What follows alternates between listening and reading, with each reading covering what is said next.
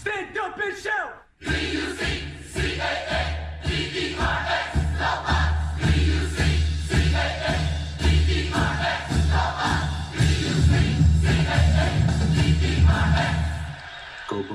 Ja, hallo zu einer neuen Folge des Crewcasts. Heute in ganz kleiner Besetzung.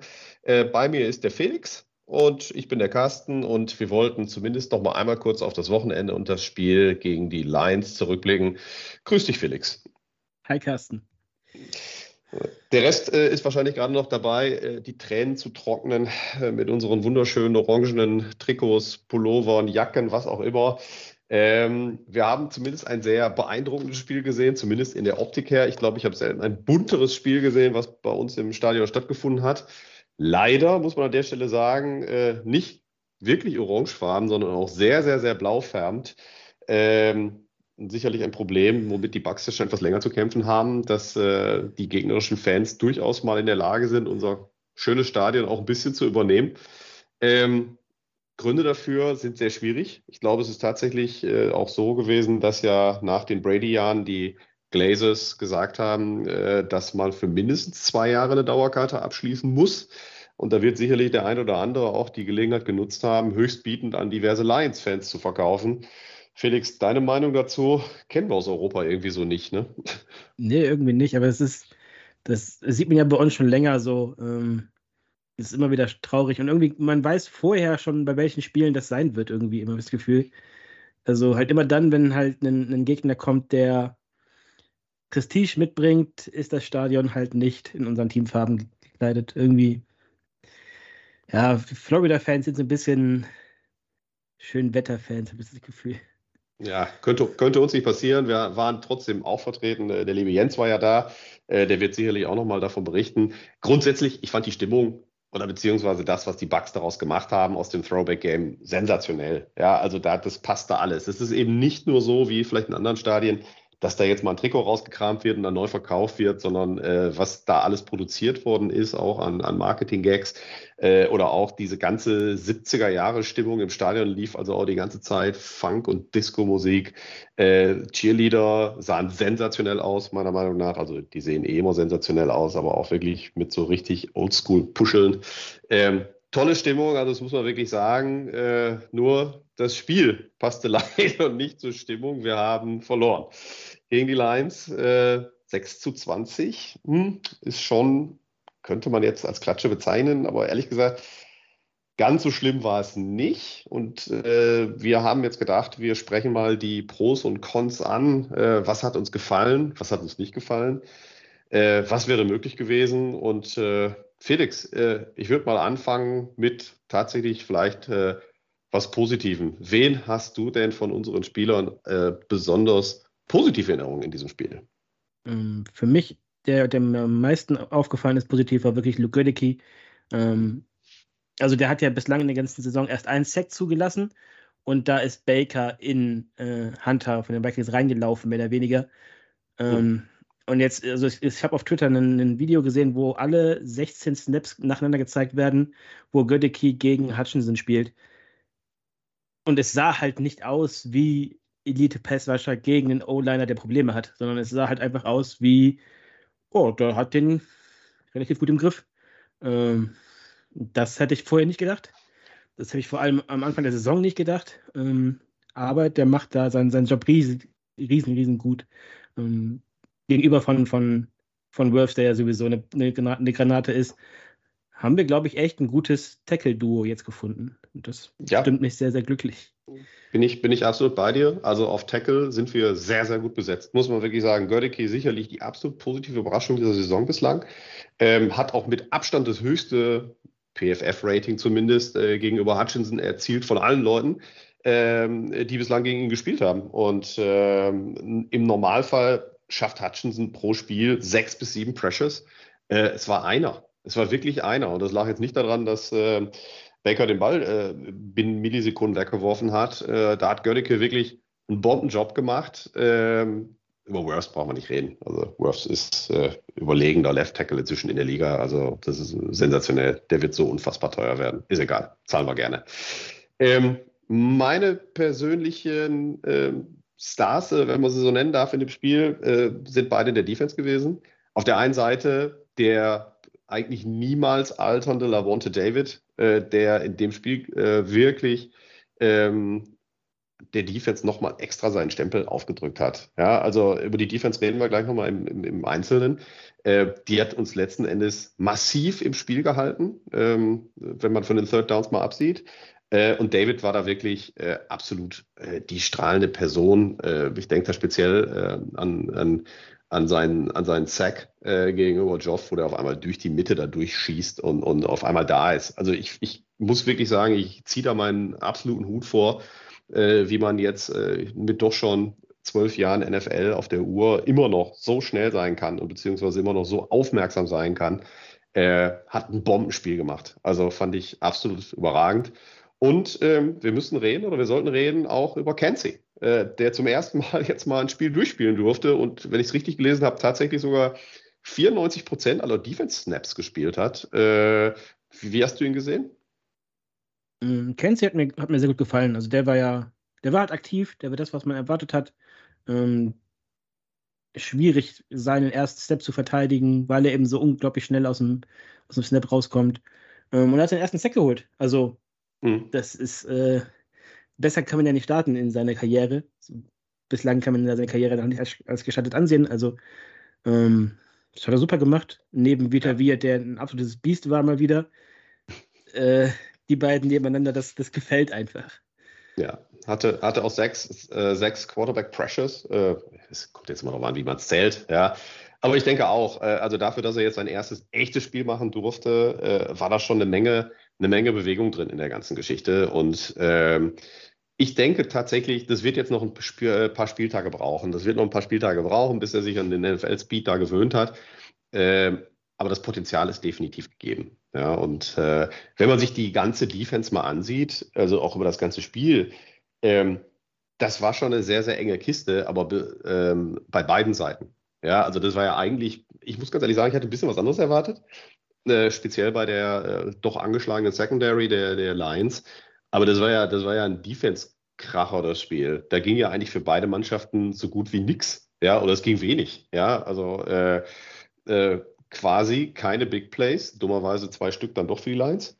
Ähm, immer nur Druck, Druck, Druck, Druck auf beide Quarterbacks und ähm, da muss ich schon sagen, äh, wir haben den Gegner mal wieder auf 20 Punkte gehalten das sind eigentlich Spiele, die man dann auch gewinnen muss. Ja, also ähm, ich weiß nicht, hast du die Stats da in der Defense? Also ich, ich, ich es war auf dem Papier, saß also, beziehungsweise auf dem Bildschirm, sah es schon richtig klasse aus.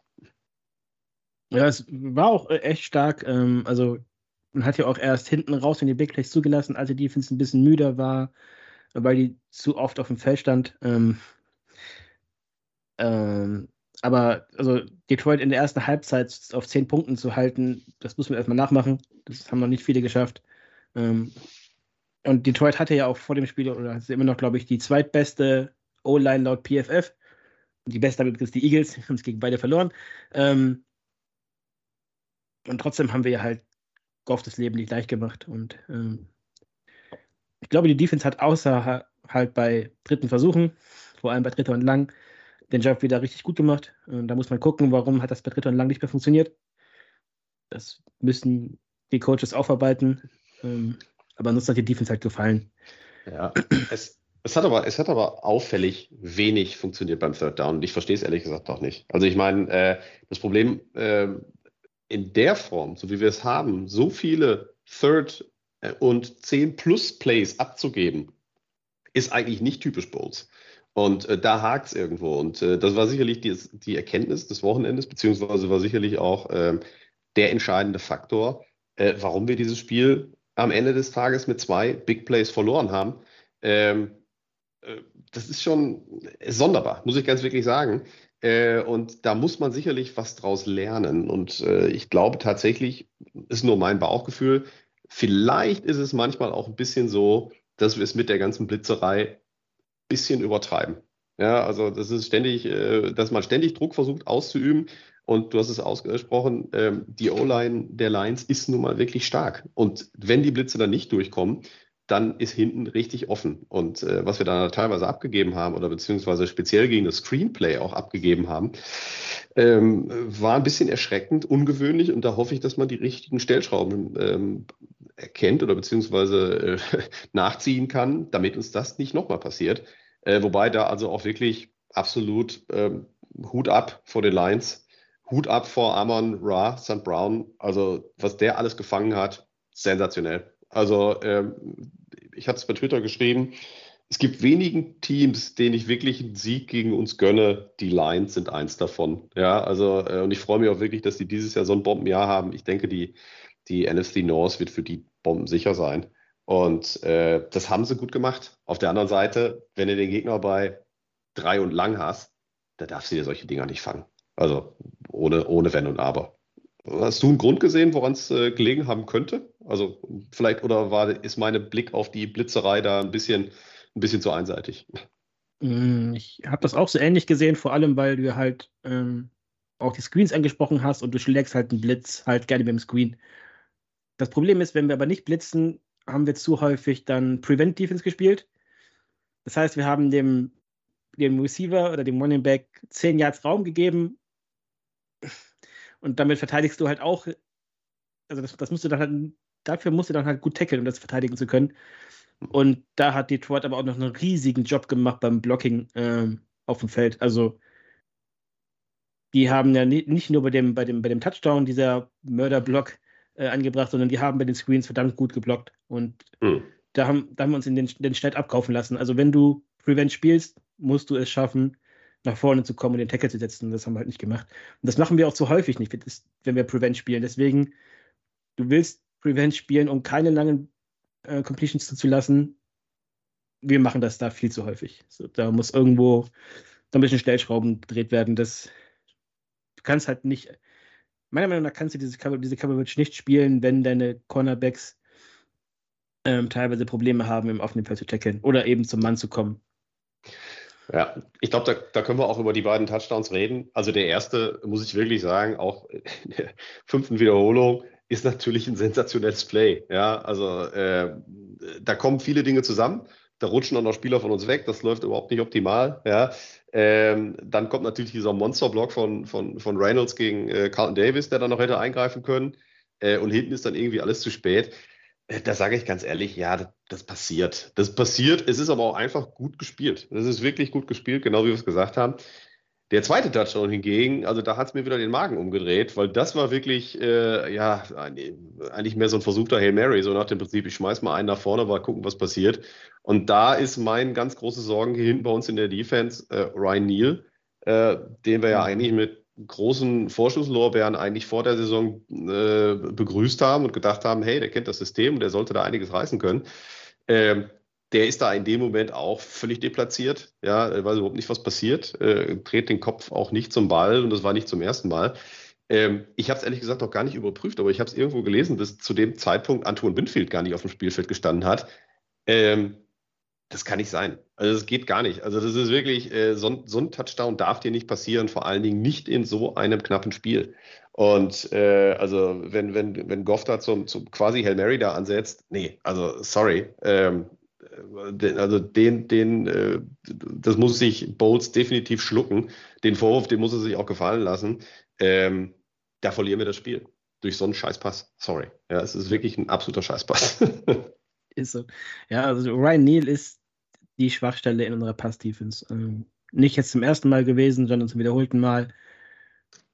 Ähm, auf der anderen Seite ist es schön, nicht sagen zu müssen, dass es der Slot-Corner wäre, weil der ist undrafted Rookie, der macht aber seinen Job super, Chris Isian. Aber Ryan Neal wird wiederholt angegriffen. Also ich bin davon überzeugt, man sieht es mittlerweile, dass Offenses gegen ihn schemen, hm. weil der in Coverage verloren aussieht. Ähm, ich bin jetzt schon der Meinung, ähm, dass, dass Bulls, der seine Safeties liebt, darauf bestehen wird, dass wir nächstes Jahr im April einen neuen Safety draften. Mhm. Tag 2 spätestens. Weil das ist, so Ryan Neal kann nicht die Lösung sein. Alleine ja, halt auch, weil, weil, weil äh, Winfield ja gerne überall auf dem Feld ist, dann muss der zweite Safety im Zweifelsfall eben auch tief stehen können und das kann er halt nicht. Da sieht er verloren aus. Das, das passt nicht. Ja, umso ärgerlicher, dass wir Whitehead abgegeben haben. Also, äh, ja, ganz glaube, genau. Das ist ein übler Verlust, sehen wir jetzt leider erst. Ja. Ähm, aber gut, an der Stelle verlieren wir das Spiel, muss man ganz klar sagen. Ja, das sind genau die zwei Touchdowns, die uns fehlen, die wir nicht holen. Und ähm, da können wir dann mal äh, von einer eigentlich, eigentlich guten Defense-Leistung, müssen wir dann leider mal zur Offense rüberkommen, weil die produziert uns am Wochenende nur sechs Punkte. Und da ist jetzt sicherlich die nächste Frage, was ist denn da schiefgelaufen? Ja, und äh, ich glaube, da sollten wir auch mal sukzessive durch die einzelnen Positionsteile mal durchgehen und fragen, hm, wie, was, was halten wir denn davon? Und äh, ich glaube, wir fangen da mal an. Äh, Run-Blocking oder beziehungsweise nicht vorhandenes Run-Blocking, was wir wieder gesehen haben. Äh, wir haben zwar eigentlich gedacht, unser Laufspiel könnte nach der letzten Saison mit Lenny nicht noch schlimmer werden, aber es ist tatsächlich so, dass wir statistisch inzwischen noch weniger Yards erlaufen als letzte Saison. Ähm, und die Runs, die wir machen, auch ehrlich gesagt extremst planlos aussehen. Ähm, dazu eine verhältnismäßig sonderbare Mischung äh, zwischen Rashad White und ausgerechnet Keyshawn Warren ähm, und einen Tucker, den wir überhaupt nicht einsetzen. Ähm, da stimmt irgendwas überhaupt nicht. Vorne und hinten nicht. Aber Canales ist ja nun mal jemand, der sagt, hey, 50 Prozent meiner Spielzüge müssen Runs sein. Felix, hol mich mal ab. Also statistisch gesehen sieht das katastrophal aus. Und äh, also auf dem, auf dem Spiel sah es auch, also auch im Spiel sah es schon katastrophal aus. Da geht ja gar nichts. Es ist katastrophal. Also fangen wir beim One-Blocking an oder generell bei der Interior O-Line. Das ist nichts. Ähm, also Matt Failer ist da, sage ich mal so. Also der, der fällt jetzt nicht großartig mit Federn auf, macht aber auch nichts Besonderes und ähm, wirkt bei, bei, bei Runplays auch teilweise deplatziert. Hainsey lässt sich rumschubsen. Ähm, du siehst ihn so häufig, wie der wirklich vom, vom, vom Defender in den Running Back reingeworfen wird oder in seinen Nebenmann als O-Liner reingeworfen wird, der ist im Running Blocking völlig verloren äh, diese Saison. Ja, und gut, und Cody Mauk ähm, ist noch ein Rookie, sieht noch ab und zu ein bisschen roh aus, macht seine Sache, aber verhältnismäßig okay. Aber da ist halt keiner da, der den Loch reißt. Also alle drei sind halt maximal okay und Hainsey ist überfordert. Da fehlt Ryan Jensen. Der hätte die Löcher reingerissen und sein Nebenmann danach noch angeschrien oder so. Ähm, das ist halt katastrophal. Ich glaube, dass Warren spielt statt Tucker, weil der ein bisschen mehr physisch, physisch mitbringt. Ähm, ein bisschen mehr, theoretisch ein bisschen mehr damit klarkommen kann, wenn ein Verteidiger an dranhängt. Praktisch endet das halt genau gar nichts. Also Warren ist jetzt sechsmal gelaufen für neun Yards. Das kann mir keiner erzählen, dass Sean Tucker das nicht genauso gemacht hätte. Das ja, die Frage ist, können wir es ändern? Also ich meine, äh, uns wurde es eigentlich so versprochen, oder das System von Canales baut ja eigentlich darauf aus, dass wir sehr viel Motion drin haben, dass wir äh, sehr viel äh, auch Bewegung der O-Liner haben, ähm, auch über die Perimeter, also wirklich über Außen laufen. Aber es passiert ja nicht. Es ist letztendlich genau, sorry, wenn ich das so sage, der gleiche Rotz wie letztes Jahr. Ja, also Versuche über die Mitte zu laufen in Löchern, die nicht da sind. Und äh, so können wir ja keine Konstanz aufbauen im Laufspiel. Und äh, äh, gehst du davon aus, dass wir noch einen Running Back holen jetzt noch, jetzt kurz vor der Trade Deadline, oder ist das außerhalb unserer äh, Frage, die wir uns stellen? Ich glaube nicht, weil das, das nicht das Problem löst. Ähm, stell irgendeinen Running Back hinter dieser O-Line, ähm, das wird nicht viel besser werden. Weil, wie gesagt, die, die, die O-Line kann nichts blocken. Die O-Line wird rumgeworfen und in den Weg des Running Backs geworfen. Du kannst auch das Scheme wechseln, wie du willst. Wenn Hainsey ähm, direkt nach dem Snap schon auf dem Running Back äh, im, im, in der Runlane des Running Back steht, auf seinen Füßen steht, dann machst du halt nichts. Ähm, da kannst du auch King Henry hinstellen, der kann nicht sein Center und ein D-Liner. Gut, er, er, könnte vielleicht, aber auch Henry, Henry muss eigentlich erstmal, erstmal ähm, ein bisschen Steam aufbauen. Der kann auch nicht sofort, der muss auch erstmal Tempo aufbauen. Das sehe ich nicht mit dieser Online. Also ich glaube, man muss. Ich mag Hainsey irgendwie, weil Underdog und so, aber das ist halt nichts. So, der kann nicht, es kann nicht unser, unser, unser Ziel sein, mit Hansi als Center in die nächsten Saisons zu gehen. Ich glaube, dieses Jahr haben wir nicht viel andere Möglichkeiten. Aber ja, neben dem zweiten Center, äh, Safety Spot ist Center die Riesenbaustelle, die ich sehe für uns. Gut, was im Runbock nicht klappt, muss man fairerweise sagen, klappt aber verhältnismäßig gut und hat auch eigentlich äh, am Wochenende ganz gut funktioniert im, im, im Passblocking, obwohl Becker schon verdammt wenig Zeit hatte. Also auch da wurde viel rumgeschubst.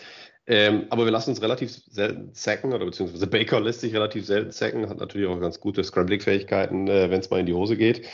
Ähm, aber auch im Passspiel ging nicht wirklich viel, beziehungsweise es hätte viel gehen können. Äh, und ich glaube, das war so ein bisschen das Spiel der vergebenen Möglichkeiten, die wir da, äh, die wir da hatten. Ähm, deswegen habe ich auch einen Faktor mit aufgeschrieben. Es war auch bei aller Klarheit am Ende des Spiels, war auch einfach ein bisschen Pech dabei, was wir hatten. Ähm, speziell äh, bei, ich sag mal, Bakers Interception, tippt Ball an der Line of Scrimmage, wo man in jeder Wiederholung sieht, wenn das Ding an dem D-Liner vorbeigeht, steht Mike Evans Mutterseelen alleine 70 Yard vor der Endzone und muss eigentlich nur noch den zweiten Gang einlegen, um dann locker dann über das ganze Spielfeld zu joggen. Ist aber nicht so gewesen, kriegt den Ball nicht und kriegt dann im Verlauf des Spiels verhältnismäßig wenig Bälle. Und ähm, da kommen wir dann auf die anderen Wide Receiver zu sprechen. Ähm, wir hatten einige Big Shots oder beziehungsweise einige Shots auf die Endzone. Die gingen meistens allerdings irgendwo alle Richtung Trey Palmer. Den hat Baker zweimal leider, ich sag mal, einen Meter überworfen. Da sage ich, das ist dann einfach nachher Abstimmung. Da muss man sich einfach noch ein bisschen besser kennenlernen. Ähm, wenn das so weitergeht, da haben wir mit Palmer da wirklich einen echten Deep Threat. Ähm, das war auch, wo ich ganz ehrlich sagen muss, ein bisschen Pech, fängt da einen davon, haben wir sofort eine ganz andere Situation. Geht äh, Evans mit dem ersten Touchdown in Führung, haben wir ein ganz anderes Spiel. Haben wir alles nicht gehabt. Aber ähm, da muss ich ein bisschen auch hinterfragen, was Canales da sich hat einfallen lassen, weil ich ganz ehrlich sagen muss, ähm, die komplette erste Halbzeit hat mal wieder ohne Mike Evans stattgefunden. Und eigentlich auch in großen Teilen ohne Godwin. Gut, der hat sowieso immer seine, seine Anzahl an Catches pro Spiel.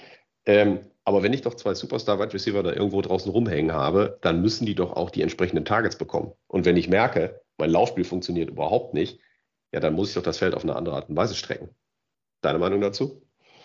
Grundsätzlich gebe ich dir recht. Ähm, einem Punkt widerspreche ich. Ähm, Evans hat die Targets gesehen. Ähm, er hat sie leider nicht gefangen. Also am Ende des Spiels stand Evans bei zehn Targets und hat vier gefangen. Ähm, und davon waren einige in der ersten Halbzeit schon, die er ja, so, die auch einfach gedroppt hat. Ähm, das war mal wieder leider ein großes Spiel, wo Evans Bälle hat fallen lassen. Ähm, man kann jetzt überlegen, war er vielleicht noch, doch noch nicht ganz fit. Aber er hätte uns einige Male den, den Drive verlängern können. Ähm, die andere Geschichte ist halt, ja, Palmer hatte sieben Targets, genau wie Godwin, und fängt halt nur zwei. Davon waren eben die beiden Touchdowns klar überworfen. Für mich war aber wieder so ein bisschen das Thema, dass wir nicht die Schwachstelle des Gegners attackiert haben oder zu wenig. Ähm, wenn ein Team mit dem dritten Nickel-Cornerback spielt, mhm. muss man den Slot attackieren. Punkt. So, die Gegner attackieren bei uns weil, äh, unseren, unseren, unseren zweiten Safety, dann müssen wir das genauso, genauso tun. Und das haben wir zu wenig gemacht. Ähm, Otten hat nur zwei Targets gesehen, obwohl er halt in der Mitte agiert, wo die Lions ersatzgeschwächt waren. Ähm, und generell auch, also Godwin hat seine sieben Targets gehabt, aber die meisten davon war ja Outside. Ähm, das wundert mich. Das ist mir jetzt auch nicht zum ersten Mal aufgefallen. Ähm, bei den Eagles war das auch so, da haben wir die ersatzgeschwächte Secondary nicht da attackiert, wo eben der Setzmann stand. Und das verstehe ich nicht. Da, weiß ich nicht, da, da beraubt man sich einfach Chancen, wenn man das nicht tut. Na, ich glaube, das ist eine harte Learning Curve für Canales an der Stelle, ja. muss ich wirklich sagen. Also das war, da wäre mehr gegangen. Da wäre definitiv mehr gegangen. Und man hat ja gesehen, wenn man so gut schemt, äh, was die Lions gemacht haben auch, äh, mit einem sehr souveränen äh, äh, ähm, äh, Goffer als Quarterback, ähm, dann funktioniert es auch. Ja, und dann, dann bringe ich meine Playmaker ins Spiel, ja, und lass die Plays machen. Was Evans betrifft, natürlich wieder ein katastrophaler Drop, den wir gesehen haben. Es, ich bin dabei Es ist leider manchmal bei Evans so, bei aller Liebe, die wir für ihn haben. Es, es gibt immer wieder dieses eine, äh, die großen Spiele, da taucht er gerne mal ab. Dann diese sehr doofe Strafe, sorry. Ja, aber das ist eigentlich auch für mich eher wieder ein Problem von Canales gewesen. Äh, mit Offensive Pass Interference bei 3 und 1, wo wir schon kurz vor der Endzone stehen. Äh, wo ich also auch sagen muss, äh, Entschuldigung, es war 2 und 1, es war noch nicht mal 3 und 1, ja, äh, wo ich also aussage, oder was 3 und 1? Äh, es ist letztendlich auch egal, aber ich muss mir doch irgendwann zugetrauen, bei allem, bei allem schlechten Run-Blocking, was ich habe, ein Yard mit einem Baker Mayfield, der im Notfall einen Quarterback-Keeper macht, ja, ähm, um dann ein neues Set of Downs rauszuholen. Und nachher stehst du dann da mit 3 und 11, ja, dann sieht die Situation schon wieder ganz anders aus. Das darf einfach nicht passieren. Und ich glaube auch einfach, dass das Canellis da manchmal sich ein bisschen selber gerade zu sehr unter Druck setzt und outsmartet und versucht ganz besonders clever zu sein oder zu seinem Plan dazu zu, äh, zu stehen. Ähm, ich hoffe, das ändert sich noch. Also das hat auch sicherlich auch was mit einem Lernprozess zu tun, den auch so ein junger Koordinator dann irgendwann mal gehen muss. Ähm, es war halt schade. Also ich glaube tatsächlich, äh, natürlich die bei den Tampa-Fans in Amerika, da bricht jetzt gerade schon wieder die Welt zusammen und äh, ist lächerlich, das machen wir nicht mit. Ähm, die Lions sind ein sehr, sehr, sehr starkes Team. Da, die stehen nicht umsonst da, wo sie oben stehen und mit denen können wir momentan einfach noch nicht wirklich mithalten. Aber es sind Nuancen. Es sind Nuancen, die dieses Spiel auch durchaus in unsere Richtung hätten kippen lassen können. Ähm, war halt nicht so, ich würde sagen, Mund abwischen. Nächste Woche geht's weiter. Wir sollen aber trotzdem noch mal kurz über Baker reden. Baker hat nach dem Spiel äh, die Schuld auf sich genommen. Ich meine, das wissen wir selber, da macht, macht so ein Quarterback gerne mal in so einer Situation und hat gesagt, muss besser spielen, war alles scheiße. Ähm, sehe ich nicht so. Ich fand den gar nicht so schlecht. Ja, gut, ja, der hat halt die, die, ein paar von den dicken Dingern überworfen. Für die Interception kann er gar nichts. Ist halt blöde getippt. Der hat Evans gesehen. Ähm, aber das, das Keep passt da einfach nicht. Und äh, ich glaube, da müssen wir noch ein bisschen, da müssen wir noch ein bisschen eine Schippe nachlegen. Ähm, und es gibt da ein relativ wichtiges Spiel nächste Woche. Da geht es dann um, um, um deutlich mehr gegen die Falcons. Da wird es aber noch eine eigene Folge für geben, äh, wo es eine Preview gibt über das, äh, auf das Spiel. Und ähm, das muss dann halt einfach gewonnen werden. Ja, also ich persönlich hatte das Lions-Spiel tatsächlich als potenzielle Niederlage im nächsten Stretch mit drin. Äh, ich kann es auch jetzt schon mal voraussagen, das gleiche gilt auch für das Bills-Spiel äh, in zwei Wochen. Ähm, aber die anderen Spiele, die jetzt in den nächsten Wochen kommen, die müssen einfach gewonnen werden. Und persönlich glaube ich auch, mit dem, was wir an Defense dahinstellen, äh, werden wir auch gegen die Falcons sehr, sehr gut aussehen können. Äh, kommt natürlich ein bisschen darauf an, wen sie auf Quarterback starten lassen. Ja, aber wie gesagt, da wollen wir nicht zu groß ins Preview gehen. Es haben alle anderen Teams der NFC South verloren. Also es ist eigentlich nichts passiert. Es wäre halt einfach nur schön gewesen, äh, vielleicht ein, ich sag mal, auf dem Papier einen Überraschungssieg gegen die Lions äh, äh, zu erzielen. Haben wir nicht getan. Ähm, Mund abputzen, nächste Woche weiter. Genau, das war auch so meine größte Erkenntnis. Die Erkenntnis ist halt einfach, wir sind noch einen Schritt hinter den absoluten Top-Teams. Ähm, wir sind so in der Best of the Rest-Gruppe ganz weit, ganz weit mit vorne dabei. Und jetzt mal ganz ehrlich, ähm, drehen wir mal die Uhr so sechs Wochen zurück oder sieben. Mhm. Das hätten wir alle sofort unterschrieben. da hätten wir ein Schlöpfchen drum gemacht, wie man in Köln so schön sagt, und das mitgenommen. Also, mhm. wenn wir gesagt hätten, hey, wir stehen jetzt bei drei und zwei, haben halt die beiden schweren Spiele verloren. Die anderen drei Spiele, also alle Spiele, die man so als machbar, als gewinnbar sieht, haben wir gewonnen. Wir führen die Division an. Äh, Learnings mitnehmen aus dem Spiel. Äh, Canellis macht, meiner, macht für meine Begriffe zu viel ähm, oder ja, baut zu viel noch auf sein System und passt das nicht so wirklich an. Aber wie gesagt, der ist jung, das ist seine erste Saison als Playcaller, das soll ja noch dran reifen. Und dann ist das bislang eine absolute erfolgreiche Saison im Verhältnis zu dem, was wir vorher erwartet haben. Und was die Weil, Medien vorher erwartet haben, sowieso. Also, ich wollte gerade sagen, also wir, wir, wir, ich wollte gerade sagen, wir haben ja viel mehr erwartet. Ja, also insofern, das, das, ist schon, das ist schon okay. Nein, ich bin bei dir. Also ich glaube auch, wir stehen da gar nicht verkehrt. Ja, wir stehen da gar nicht verkehrt. Ähm, wir haben gesehen, diese Woche in der NFL, das ist halt eine sauknappe Liga. Da kann jeder jeden schlagen. Ich meine, ganz ehrlich, äh, wenn diese Woche einer darauf getippt hätte, ähm, dass die, dass die Eagles gegen die Jets verlieren und die 49ers gegen die Browns, der hätte jetzt wahrscheinlich ein kleines Vermögen äh, definitiv verdient mit dieser Doppelwette alleine. Ähm, und es gibt keine Teams mehr, die sieglos sind. Äh, Entschuldigung, keine Teams mehr, die ungeschlagen sind. Ja, also äh, Glückwunsch hier wieder an die 72er Dolphins, die hauen sich wahrscheinlich gerade für die Joke voll. Ähm, also insofern äh, gibt es keine Teams. Es hat mich noch eine Sache gestört, äh, die würde ich gerne nochmal ansprechen. Ähm, und zwar, wir haben so ein bisschen die Rückkehr gesehen von, von, von, von dem, ich sag's mal, dem mutlosen Todd Bowles. Und das war speziell die Situation, ich meine, da waren immer noch sechs oder sieben Minuten zu spielen. Ähm, und wir hatten einen vierten Versuch und zwei, sicherlich bei uns in der eigenen Spielhälfte und panten. Und kriegen den Ball dann nachher dann irgendwann mit zwei Minuten 30 oder was nochmal zurück, machen da so ein paar Deep Shots auf die Endzone, das war ja lächerlich, ja. Also da wäre eh nichts mehr gegangen, ja. Aber ganz ernsthaft, ich meine, das haben wir in Woche 1 damals gegen die Vikings, haben wir gesagt, hey, da sind wir aggressiv rangegangen, haben wir gesagt, hey, wir haben nichts zu verlieren.